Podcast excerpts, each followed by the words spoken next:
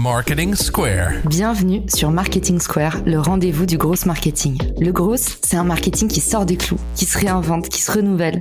C'est aussi un mindset qui repose sur l'envie de se dépasser, de se détacher de ses opinions une bonne fois pour toutes et d'apprendre en continu. Si tu te reconnais dans cette description, que tu sois débutant ou expert, abonne-toi.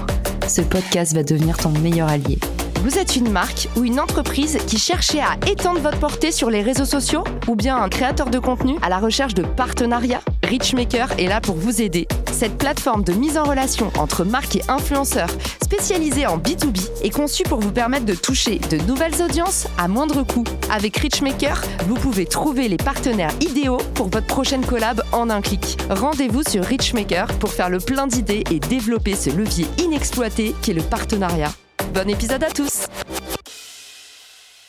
Bonjour à tous et bienvenue dans ce nouvel épisode de Marketing Square. Aujourd'hui, je suis accompagnée de Valentin Decker et on va parler de chat GPT. Quelles opportunités et quelles menaces pour les créateurs de contenu? Valentin, bienvenue dans le podcast. Merci beaucoup Caroline, très heureux de faire ça avec toi aujourd'hui. Du coup, toi, Valentin, tu es copywriter, tu es devenu entrepreneur, tu as lancé euh, Sauce Writing, qui est une super école pour le copywriting. Au quotidien, forcément, tu es concerné par ChatGPT. Si tu devais nous dire comme ça en termes d'heures, combien de temps ou euh, peut-être combien de tâches tu as automatisé grâce à ChatGPT, ça représente quoi dans ton quotidien? Je démarre mes journées par un créneau d'écriture tous les matins. J'ai une heure bloquée dans laquelle je veux écrire et ne rien faire d'autre. Comme ça, j'avance sur mes sujets de fond et mes contenus de fond. Et là, je sollicite de manière très régulière ChatGPT. On pourra creuser ça après, mais je pense que l'outil n'est pas encore parfait quand on veut lui déléguer entièrement de l'écriture. Je pense qu'on n'en est pas encore là. Par contre, comme outil de support, comme assistant, comme aide au brainstorming, c'est un outil qui est génial donc dès que je dois structurer un contenu, dès que je dois avoir des idées, dès que je dois brainstormer des choses, construire des plans, c'est un super outil et je l'utilise tout le temps. Tu peux nous donner un exemple concret justement pour le brainstorming, du coup le fait d'aller chercher des idées? C'est quoi une requête que tu pourrais taper euh, là ce matin? Est-ce que tu te souviens de ce que tu as tapé? Comment tu lui donnes les meilleures indications pour qu'il puisse t'aider justement à aller chercher des idées? Alors, ChatGPT, ce qu'il faut bien comprendre, si tu donnes de la bonne info en entrée, tu vas avoir de la bonne info en sortie. C'est comme euh, un chef cuisinier, si tu donnes des bons ingrédients, il va te faire un bon plat. Bah, c'est un peu pareil. Et à l'inverse, si tu lui donnes des ingrédients un peu moisis, bah, il va te sortir un truc un peu moisi. C'est pour ça qu'au départ, quand on utilise ChatGPT pour la première fois, on se dit ah mais c'est un peu nul. C'est un peu nul surtout parce qu'on donne pas forcément les bonnes indications. Donc dans ce cas-là du brainstorming, typiquement les genres de choses que je tape, c'est bon, je petit, je suis donc là je donne le contexte en train d'écrire un article sur tel sujet et là je lui demande souvent quels sont les points importants que je dois aborder selon toi pour ne rien manquer sur ce sujet-là? Ça, c'est une manière de faire. J'aime bien également le solliciter sur la partie où je, structure un peu mon contenu. Donc, je lui donne mon plan j'écris sur ce sujet, voici le plan que j'ai en tête, voici la structure que j'aimerais dérouler, qu'est-ce que tu en penses, est-ce que j'oublie des choses? Et donc là, il est super bon pour compléter, pour aller voir d'autres choses. Tout n'est pas pertinent, mais il donne des éléments intéressants pour compléter et pour affiner ce que j'ai déjà fait moi tu l'utilises pour aller chercher des idées. Il y a aussi un truc génial pour tous ceux qui nous écoutent qui ont en fait trop d'idées. Alors là, tu nous as dit c'est super parce que justement parfois on s'en mêle un peu les pinceaux et du coup là ça vous permet d'avoir une vision un peu globale, mais surtout ça permet de synthétiser. Et ce qui est génial si tu as un peu trop d'idées et que ça part dans tous les sens, tu peux aussi lui dire regroupe les idées et tu peux en fait l'utiliser aussi comme un, un super correcteur de structure pour ceux qui ont du mal à s'organiser, ça fourmille, ça part un peu dans tous les sens et vous avez du mal à donner une direction direction. C'est un super outil en fait de reformulation. C'est un super outil aussi de repurposing. Une fois que tu as une pièce de contenu sur un format, tu peux utiliser ChatGPT comme un super assistant qui va te le reformater pour un autre format. Je te donne un exemple euh, très concret. Moi, je fais une grosse stratégie SEO sur mon blog. J'écris plein d'articles SEO qui sont optimisés pour le SEO, donc sur lequel je sollicite ChatGPT pour m'aider sur le plan, etc., tout ce que j'ai dit avant. Et ensuite, une fois que j'ai fait l'article, je le mets dans ChatGPT intégralement et je lui demande de me sortir un script pour une vidéo YouTube. Et donc là, il va euh, me faire une synthèse de l'article, il va me faire un résumé sous forme de script YouTube que je peux ensuite moi reprendre à la marge. Mais c'est hyper facile, c'est hyper pratique. Tout de suite, aller enregistrer une vidéo, quoi. Et d'ailleurs, pour les, euh, les, créateurs de contenu qui nous écoutent, je vous glisse dans les ressources de l'épisode deux outils d'intelligence artificielle qu'on m'a envoyés il n'y a pas longtemps qui permettent justement de scripter tout votre contenu. Donc, il y en a un, c'est à partir d'une vidéo YouTube et l'autre, c'est à partir de votre podcast. Et du coup, je vous glisse ça dans les ressources de l'épisode si ça vous intéresse. Les deux sont gratuits. C'est en bêta, donc il y a encore un peu des dingueries. Mais honnêtement, outil très intéressant et dédié justement à ce dont vous parlez, Valentin, le repurposing, c'est-à-dire décliner des contenus. Donc, on a vu, c'est un bon outil, ChatGPT, de brainstorming. C'est un bon outil pour synthétiser, par exemple, résume-moi cette pensée en X points ou euh, donne-moi le résumé de ceci en cinq étapes. Tu nous as dit aussi, tu l'utilises pour décliner des contenus. Il y a aussi la partie modélisée, par exemple, et ça, c'est génial quand on veut ressortir un contenu sur Twitter. Twitter, il y a quand même une limite de caractères, par exemple. Je pense à tous ceux aussi qui font de l'écriture SEO, qui doivent écrire les fameux 3000 caractères. Quel casse-tête. Moi, j'en ai fait de l'écriture SEO quand j'ai démarré. Tu sais, ton client, il t'achète 1500 mots. Toi, tu connais ça, Valentin. C'est tellement difficile et c'est tellement un autre exercice, en fait, de couper sa pensée pour que ça tombe pile poil. ChatGPT, il va vous permettre de modéliser comme vous l'entendez votre contenu. Par exemple, résume-moi ça en 150 caractères. Ou bien, et ça, c'est génial pour euh, justement reproduire du contenu, notamment sur Twitter. Vous pouvez lui demander de vous organiser un contenu en thread sur Twitter. Donc ça, je trouve ça assez lourd pour le coup et ça vous permet justement aussi de repurposer. C'est exactement ce que je disais avant, à savoir, euh, une fois que tu as produit une pièce de contenu, euh, typiquement ça peut être un post LinkedIn, ça peut être un script YouTube, tu peux ensuite facilement demander à ChatGPT de le mettre sur d'autres formats. Et effectivement, sur Twitter, si tu lui donnes bien l'information, l'indication, et ça c'est peut-être l'un des secrets de ChatGPT, on pourra en parler, mais c'est d'être spécifique dans ce que vous lui donnez et ce que vous lui demandez de faire. Et eh ben, il va te sortir, par exemple, sur Twitter, un thread avec directement le bon nombre de caractères, avec les codes de Twitter. Donc, il va mettre euh, tweet numéro 1 sur X et euh, ça sera prêt à publier dans la foulée. quoi. C'est assez bluffant là-dessus. Ouais évidemment, là, tu me lances une perche monumentale. Tu précises qu'effectivement, quand on lui parle de choses hyper communes, du genre écris-moi un tweet, bah, il va s'adapter au style du réseau. Essayez, euh, écris-moi un post LinkedIn, vous allez voir, c'est quasi caricatural. Il s'adapte en fait au style du réseau. Et c'est ça la, la, magie du machine learning. C'est plus vous allez le muscler, plus vous allez voir que l'algorithme, en fait, il va arriver rapidement à votre réponse idéale. Forcément, il y a un vrai hack pour les copywriters qui nous écoutent, pour les ghostwriters aussi, c'est-à-dire ceux qui écrivent à la place d'eux si vous ne connaissez pas le terme ghostwriting, je vous mets mon article définition dans les ressources de l'épisode. Eh ben, aujourd'hui, c'est possible enfin d'adapter le style d'écriture. Et ça, c'est une pépite quand on est, par exemple, payé ou euh, juste on a un, ami autour de nous qui nous dit Est-ce que tu pourrais m'écrire ma bio? Euh, J'ai le syndrome de la page blanche pour écrire cet article. Vous avez la possibilité de muscler ChatGPT pour qu'il puisse écrire avec le style d'une personne. Et ça, on a tendance instinctivement à se dire Je vais écrire à ChatGPT, je vais lui donner l'instruction d'écrire, par exemple, écris-moi un post LinkedIn à la façon d'Olivier Mathieu. Donc là, ChatGPT va vous dire désolé, je ne sais pas qui est cette personne. Eh ben, ne vous arrêtez pas là parce que si vous copiez-collez des posts par exemple précédents d'Olivier Mathieu, eh ben ChatGPT va pouvoir vous générer en fait des modèles d'écriture qui correspondent à l'historique et ça c'est hyper dingue. Ouais, c'est exactement ça. Plus tu es spécifique dans ta requête, dans ce que tu lui demandes, et donc, par exemple tu lui donnes des éléments concrets sur lesquels il va pouvoir se baser, typiquement comme tu dis, des posts LinkedIn, plus il va pouvoir apprendre parce que ChatGPT il a une mémoire. Donc plus on lui donne des choses et en fait il peut rebondir sur ce qu'il a fait avant. Donc on peut par exemple lui dire voici un post LinkedIn, essaye d'analyser le style d'écriture, essaye de retenir qu'est-ce qui caractérise ce style d'écriture et ensuite, on peut lui dire, OK, maintenant, à partir de ça, écris-moi un post sur X sujet qui reprend ce style d'écriture. On peut aller vraiment très loin quand on s'amuse un petit peu et quand on comprend que c'est pas uniquement euh, un bot qui va faire un contenu un peu basique, mais on peut aller plus loin parce que on lui donne des bonnes informations, parce qu'on le guide au maximum sur qui on est, sur ce qu'on veut, sur quel objectif, sur quel ton de voix et sur quel style d'écriture on veut avoir. C'est exactement ça. Et à partir de là, on se rend compte que en fait, c'est pas que un outil pour les copywriters, c'est pas seulement un outil pour ceux à qui on demande sur commande d'écrire. Parce que je vous donne un exemple tout simple. Je viens de sortir un nouveau site qui propose des consultings de la part de personnalités. J'ai dû écrire 30 biographies. Ça, c'est le job de l'entrepreneur. C'est souvent de devoir gratter du papier. Et ben moi, pour aller plus vite, j'ai mis en place un système où justement j'utilise ChatGPT pour pouvoir coller à la plume de mon invité, de la personne pour laquelle j'écris. Du coup, j'avais mis en place un petit système tout simple où avec deux questions, les 30 biographies, j'ai pu les faire en une heure au lieu de, je sais pas combien de temps ça m'aurait pris Valentin, mais c'est monumental. Donc vous pouvez faire ça avec tout, avec les fiches produits par exemple, avec les posts LinkedIn bien entendu si vous êtes chargé de com et que vous devez écrire à la la manière de, je pense que ça va vous changer la vie vraiment, que vous soyez entrepreneur, solopreneur, directeur communication ou juste simplement en train d'aider des potes à mieux écrire ou faire des dissertations pour vos potes du lycée. Non, mince, ça, on n'était pas censé le dire.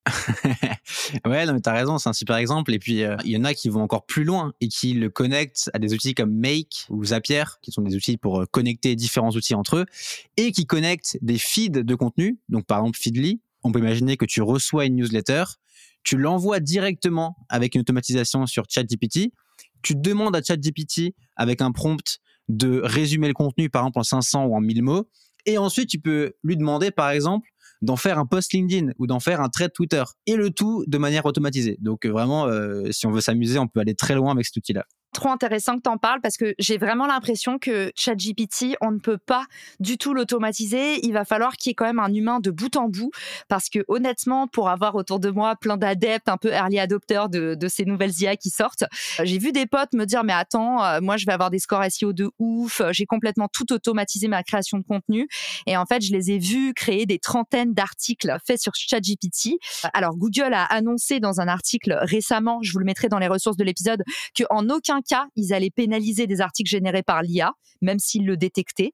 Mais par contre, on va pas se mentir. En fait, ce que Google valorise, c'est aussi le temps que les gens ils vont passer sur un article. Et aujourd'hui, pour moi, même si tu leur, tu lui dis écrit à la manière d'eux, il fait quand même du contenu qui est hyper formel, hyper rigoriste, qui a pas beaucoup d'âme et surtout l'humour n'est pas possible, par exemple. Oui, c'est clair. Euh, c'est pour ça que moi je disais dès le départ que si on, lui délègue intégralement l'écriture, la création de contenu, c'est pas la bonne manière de voir les choses.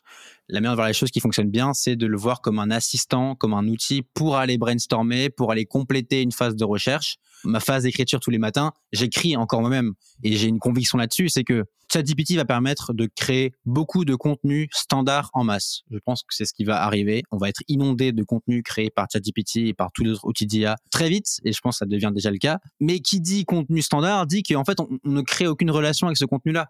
Alors qu'à l'inverse, comme tu dis, il faut mettre de l'humour, il faut mettre de soi, il faut les rendre personnels. Et là-dessus, ChatGPT est encore loin de pouvoir le faire. Donc moi, je pense que je dirais un peu du sujet, mais je pense que l'avenir des créateurs de contenu qui voudront sortir du lot avec leur contenu à l'ère des IA, ce seront des gens qui vont créer des contenus qui seront différents, qui seront personnels, qui seront joueurs et qui vont faire le genre de contenu qu'une IA, par définition, ne peut pas écrire. L'IA, en fait, paradoxalement, elle est en train de nous précipiter dans de l'hyper-personnalité. Je pense que les créateurs de contenu vont devenir les nouveaux médias. Ça va être vraiment le règne de l'hyper-personnalité. Ça veut dire que tu vas devoir créer de plus en plus des contenus signatures. On en parle dans le personal branding, c'est le fait d'avoir des expressions qui nous sont propres, un totem, créer des repères, des rendez-vous. C'est ça, en fait, qui va jamais pouvoir être imité par l'IA et qui va encore plus creuser la frontière. Aujourd'hui, il y avait déjà des corporates qui avaient des armées de copywriters pour écrire à leur place. Et au final, on voit bien que s'il n'y a pas d'âme dans un contenu, quelle que soit la volumétrie, ça perd jamais. Je suis d'accord à 100% avec toi. Et moi, il y, a deux idées que j'ai souvent en tête et que j'aimerais partager aujourd'hui. C'est première idée, si tout le monde possède un outil, bah, plus personne ne le possède, plus personne n'a d'avantage. Et donc là, c'est ce qui se passe. Hein. Tout le monde va avoir accès aux IA.